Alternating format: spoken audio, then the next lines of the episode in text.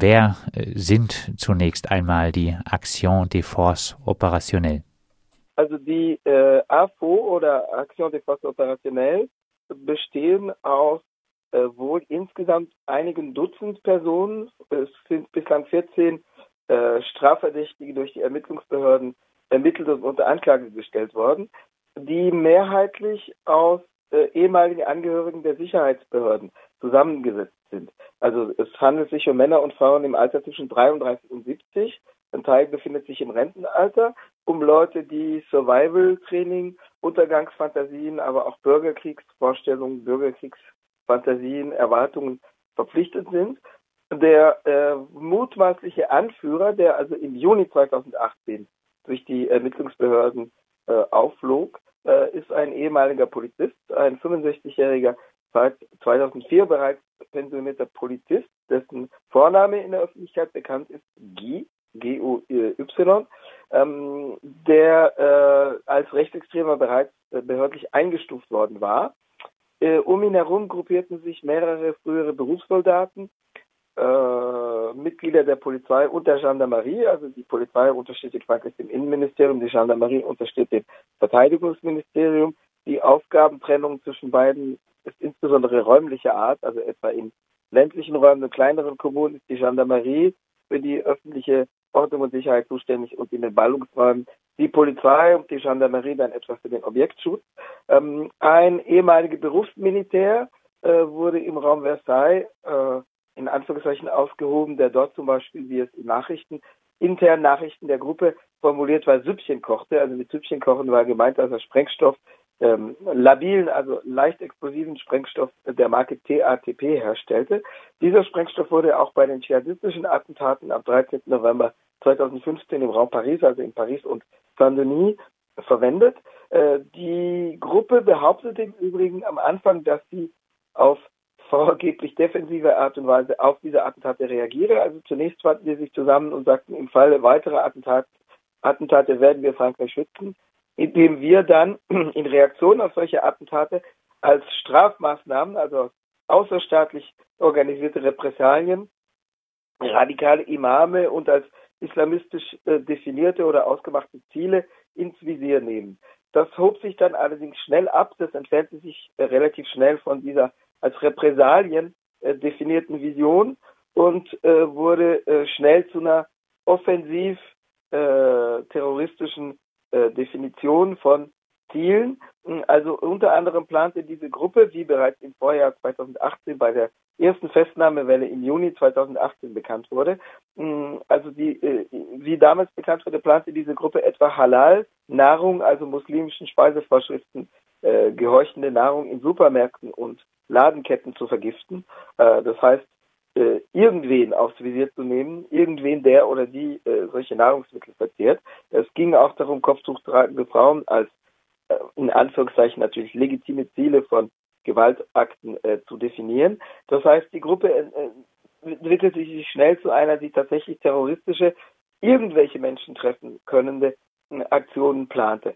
Ähm, Und Neue, die, was die Zusammensetzung der Gruppe angeht, gibt es jetzt was äh, Neues, äh, auch ja. relativ hochrangige Vertreter des französischen Staates sind involviert. Es handelt sich konkret um einen Vizekonsul, um einen stellvertretenden Konsul, äh, der war bis 2017 in Gabun, also einem Erdölstaat, einer Erdölrepublik in, in Zentralafrika, in Äquatorialafrika eingesetzt. Also Gabun ist äh, aus staatlich französischer Sicht nicht irgendein Staat, sondern ein Kronjuwel der neokolonialen Einflusssphäre Frankreichs, weil es sich um ein einwohnerarmes Land, wo Frankreich die Erdölrente abschöpft, handelt und um ein, äh, eines der zwei Länder, die nach wie vor große französische Militärbasen in Afrika beherbergen. Also die liegt in Libreville, der Hauptstadt von Gabun. Es gab bis Anfang dieses Jahrzehnts drei große äh, trans nationale, also regionale Militärbasen Frankreichs in Afrika, Dakar, Libreville und Djibouti. Äh, Dakar wurde im Jahr 2011 an den senegalesischen Staat übergeben. Es bleiben aber französische Militärs dort stationiert. Das heißt, Libreville in Gabun ist heute eine der beiden großen äh, französischen Militärbasen, die für halb Afrika zuständig sind. Das heißt, es handelt sich nicht um irgendein Land, was den französischen Einfluss auf diesem Kontinent betrifft. 2017 wurde der Mann nach El Salvador versetzt dort Vizekonsul. Ähm, das ist jetzt auch nicht irgendein Land aus rechtsterroristischer Sicht, sondern just ein Land, wo eine große Zahl von Waffen zirkuliert, also sich im Umlauf befindet. Das hat damit zu tun, dass El Salvador äh, link, linke, nicht ganz jüngeren Jahrgangs erinnern sich, ähm, äh, dass El Salvador in den 80er Jahren ein Bürgerkriegsland war, in das die USA damals massiv intervenierten. Die linke, nicht ganz jüngeren Jahrgangs erinnern sich an die Kampagne Waffen für El Salvador, die damals durch die Taz, durch die alternative West, durch die alternative linke West, durch die alternative Liste West-Berlin äh, organisiert worden sind. Ähm, Damals intervenierten die USA, aber es gab in El Salvador eine rechtsextreme Regierungspartei unter dem Namen Arena, die es immer noch gibt, die den Großgrundbesitzer nahesteht, die wiederum eigene Terrormilizen, äh, rechtsextreme Verbände unterhalten. Mm, in diesem Land sind also zahlreiche Waffen von, in diesem Kontext im Umlauf. Äh, die auch dort äh, eine entsprechende Bandenkriminalität unterhält. Also El Salvador gehört zu den großen Fluchtländern und Auswanderungsländern, eben weil Leute vor dieser ausufernden Bandenkriminalität fliehen, die wiederum durch diese äh, durch diese ausufernd äh, vorhandenen Waffen im, im, im, unterhalten wird. Ähm, die äh, Pläne dieses äh, Vizekonsuls, von dem auch nur der Vorname zumindest offiziell bekannt ist, also der ist natürlich leicht zu ermitteln, wenn man sich die Webseiten der entsprechenden Staatsorgane betrifft. Aber in den Medien äh, wurde das im Mitte September breit berichtet, bevor es nach zwei Tagen plötzlich wieder aus den Medien verschwand, das Thema. Aber dieser, also Marc-Antoine, äh, G. -Punkt abgekürzt, also in der offiziellen Medienberichterstattung, ähm, der plante unter anderem Waffen im Diplomatengepäck, das ja beim Grenzübertritt nicht durchsucht wird, äh, nach Frankreich äh, zu verbringen, aus El Salvador kommen. Da ging es um Gewehre, um Kalaschnikows, um Uzis, also Maschinenpistolen. Hm, da würde er sich natürlich zunutze machen, dass er wohl entsprechende Kontakte in diesem Land hat, aber vor allem, dass Waffen in El Salvador eben leicht zu beschaffen sind. Dieser Marc Antoine hat auch Leute rekrutiert für die Gruppe, unter anderem eben den Militär, den ich, den früheren Berufsmilitär im Raum Versailles, den ich vorher erwähnte, der in seinem, an seinem Wohnsitz, also in seiner Wohnung, Süppchen kochte, also Sprengstoff zubereitete.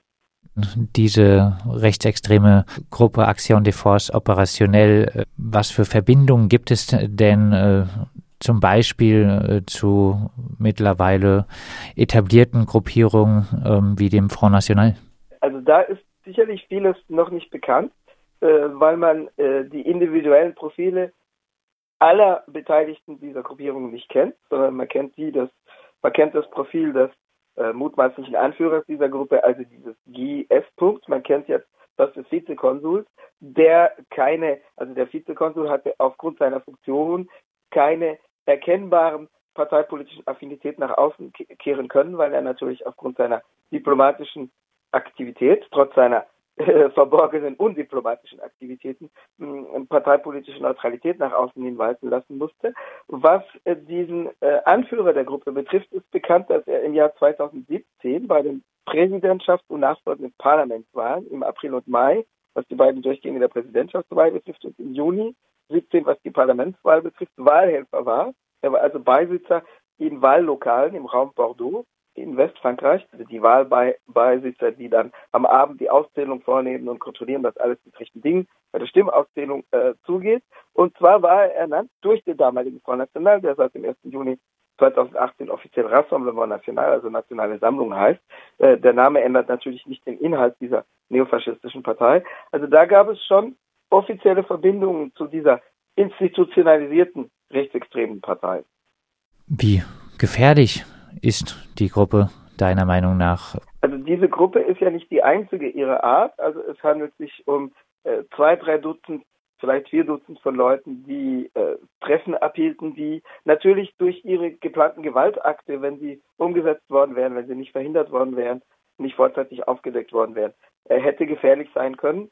Es handelt sich aber nicht um eine Massenbewegung, es handelt sich aber auch nicht um die einzige rechtsterroristische Gruppierung, die in den vergangenen anderthalb, zwei Jahren aufgedeckt worden war, sondern es sind ihrer drei, die aufgeflogen sind. Eine nannte sich etwas hochtrabend OAS unter Bezugnahme auf die äh, Organisation Armee Secrète, also die Organisation Geheimarmee, die tatsächlich ihrerseits in den frühen 60er Jahren eine Massenorganisation war, äh, eine, eine Art rechtsextremer Siedlerbewegung, durchsetzt auch mit französischen Militärs äh, in der Schlussphase des Algerienkriegs, wo es ja auch eine europäische Siedlerbevölkerung in Algerien gab, die zum Teil mh, den rechtsextremen Aufstand probte gegen die Aufgabe der Siedlungskolonie Algerien. Ähm, also die OAS, die 2018 aufflog, war natürlich ebenfalls eine Kleingruppe, die durch ihre Gewalttaten gefährlich hätte werden können, aber keine Massenbewegung war, die aber in ihrem Namen auf eine Organisation verwies, die ihrerseits in den 60er Jahren eine tatsächliche Massenorganisation war. Es gab eine andere Gruppe, die keinen offiziellen Namen trägt, unter Alexandre Logan Nissin, N-I-S-I-N, das war der Name des Anführers.